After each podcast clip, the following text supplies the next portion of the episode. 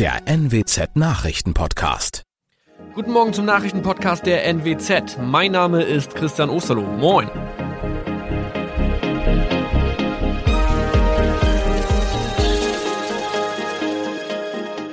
Und das sind unsere regionalen Nachrichten am Morgen. Die Grünen wollen Moorstraße in Oldenburg umbenennen. Viereinhalb Jahre Gefängnis für Falschgoldhandel. Und Landkreis Kloppenburg meldet ersten Omikron-Fall. Der Name Moorstraße könnte laut den Oldenburger Grünen rassistisch aufgefasst werden. Deshalb fordern diese eine Umbenennung. Die Straße wurde allerdings nach Hermann Moor benannt, einem der ersten Siedler in der Gegend. Um Missverständnisse auszuschließen, beantragen die Grünen eine Änderung in Hermann Moor Straße. Dann müssten alle Anwohner ihre neue Adresse in ihren Pässen angleichen. Außerdem müssten Polizei, Feuerwehr, Rettungsdienste und Anbieter von Navigationssystemen informiert werden. Die Stadtverwaltung schlug vor, ein Zusatzschild mit Informationen zur Person Hermann Mohr anzubringen. So könne man alle Irritationen beseitigen.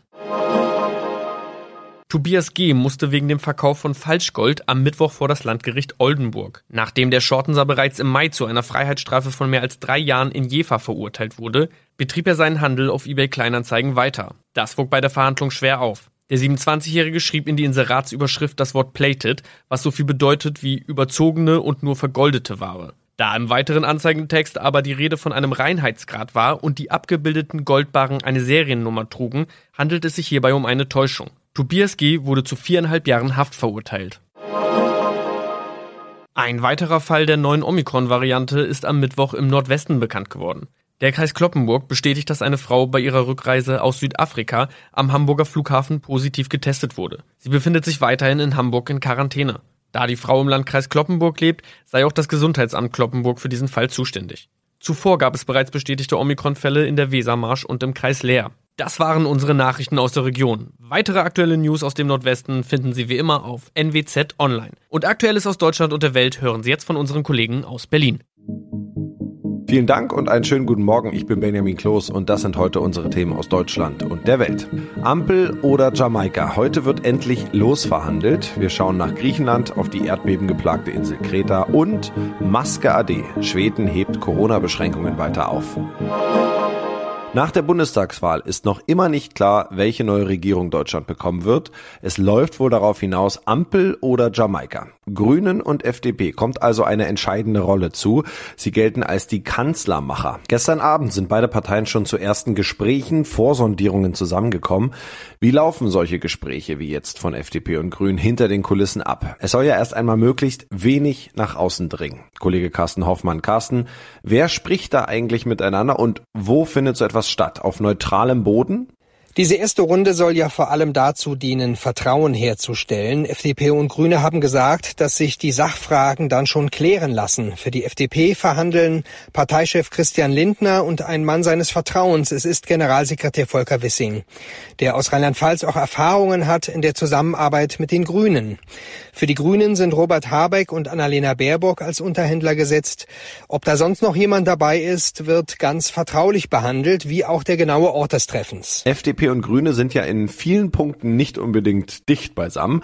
Wie können wir uns diese ersten Vorsondierungen vorstellen? Wird da schon groß taktiert oder geht es so wie auf dem Bazar zu nach dem Motto, ihr kriegt das, wenn wir dafür das bekommen?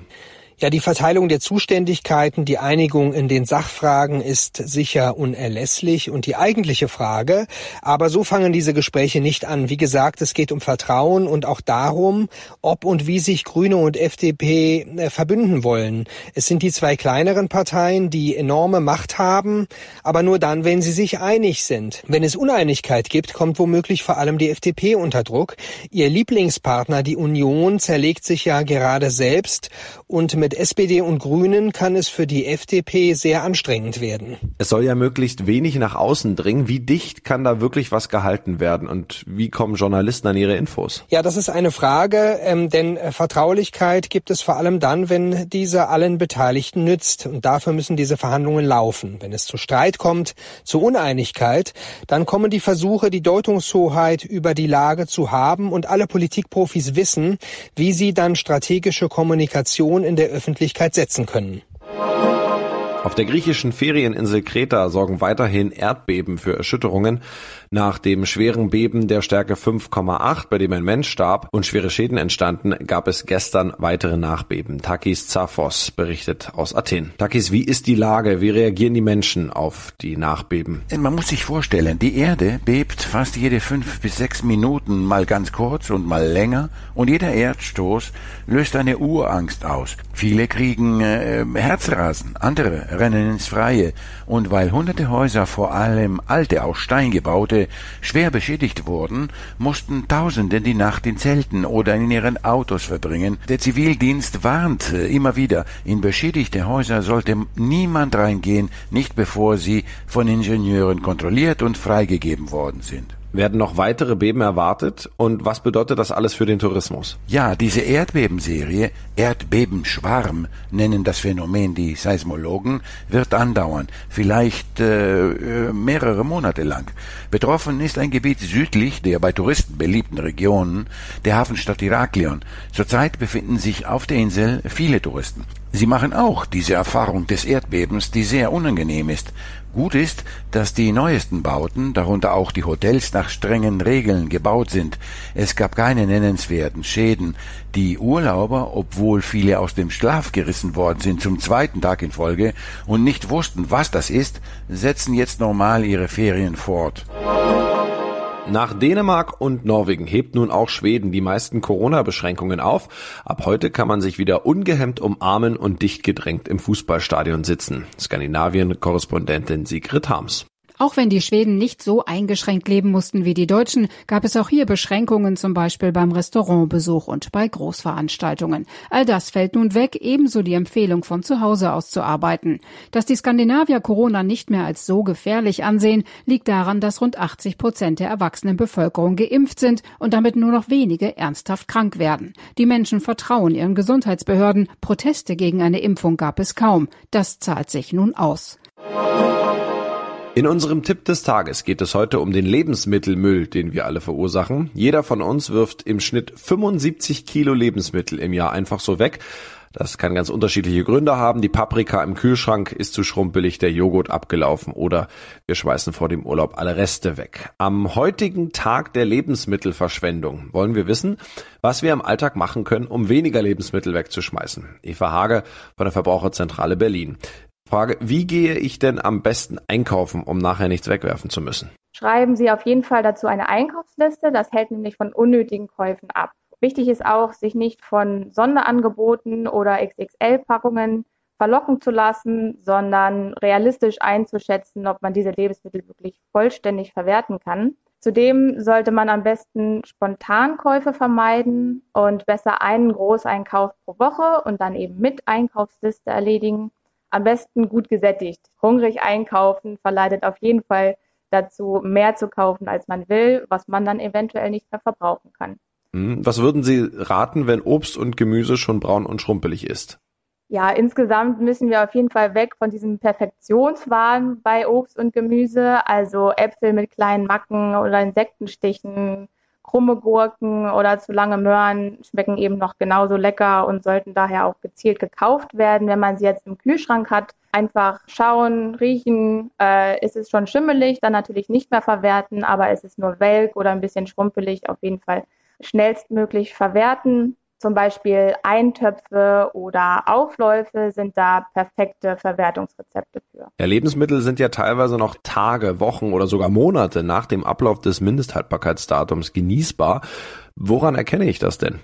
Ob ein Produkt noch genießbar ist, lässt sich einfach mit den eigenen Sinnen überprüfen. Also auch sehen, riechen, kleines bisschen probieren, so wie wir es in der Regel ja auch mit äh, Lebensmitteln machen, die kein MHD tragen. Ne? Also Obst und Gemüse oder Brot ist dann eben Schimmel zu erkennen. Riecht es unangenehm oder schmeckt es säuerlich, prickelt leicht auf der Zunge, dann sollte man das Lebensmittel natürlich ähm, entsorgen. Aber unser Appell ist da immer, vertrauen Sie auf Ihre eigenen Sinne. Was sind so typische Fehler bei der Lagerung, die ich vermeiden sollte, zum Beispiel bei Brot? Bei Brot ist es so, am besten bei Raumtemperatur lagern. Brot im Kühlschrank aufzubewahren ist nicht so ratsam. Dort trocknet es schneller aus und verliert auch an Geschmack. Insgesamt Brot einfach in der Papiertüte oder im Brotkasten aufbewahren lässt sich auch super einfrieren. Wie sieht das bei Obst und Gemüse aus? Da gibt es kälteverträgliches Gemüse. Das lagert man dann am besten ähm, im Gemüsefach. Im Kühlschrank ist das meistens ganz unten. Es gibt aber auch Obst- und Gemüsesorten, die kälteempfindlich sind. Also zum Beispiel Auberginen, Gurken und auch Tomaten. Oder bei Obst sind das Südfrüchte wie Zitronen, aber auch Bananen. Lagert man besser außerhalb des Kühlschranks, denn sie bekommen durch die Kälte schneller braune Stellen und der Geschmack vor allem leidet auch. Was mache ich mit Lebensmitteln, wenn ich länger in den Urlaub fahre? Einfrieren ist immer eine sehr gute Lösung. Ähm, sind das jetzt Lebensmittel, die wirklich nicht eingefroren werden können, gibt es immer noch die äh, Option, den Nachbarn anzubieten. Andererseits gibt es aber auch Foodsharing-Angebote, ähm, wo man auf der Plattform foodsharing.de sogenannte Essenskörbe einstellen kann und damit anderen äh, Personen seine übrigen Lebensmittel anbieten kann. Und das noch, es scheint irgendwie die Woche der Politikergeburtstage zu sein. Gestern Edmund Stoiber mit seinem 80. Und heute wird der Mann 85, der wie kaum ein anderer Italiens Politik geprägt hat. Silvio Berlusconi. Claudia Wächter in Rom. Was hat der Mann denn noch so vor? Berlusconi machte zuletzt ja nur Schlagzeilen mit seiner angeschlagenen Gesundheit. Ja, Berlusconi ist eigentlich mehr im Krankenhaus als auf der politischen Bühne. Außerdem hat er noch einen Prozess am Hals. Der hat auch mit Bunga Bunga zu tun, also diesen ominösen Sexpartys. Und trotzdem, er will jetzt hier Staatspräsident werden, ganz nach oben. Für viele hier ist das natürlich ein Witz. Er vorbestrafter Populist, Opportunist, Macho. Aber manche sagen eben auch, dem Mann ist alles zuzutrauen. Das war's von mir. Ich bin Benjamin Kloß und wünsche Ihnen noch einen schönen Tag. Bis morgen.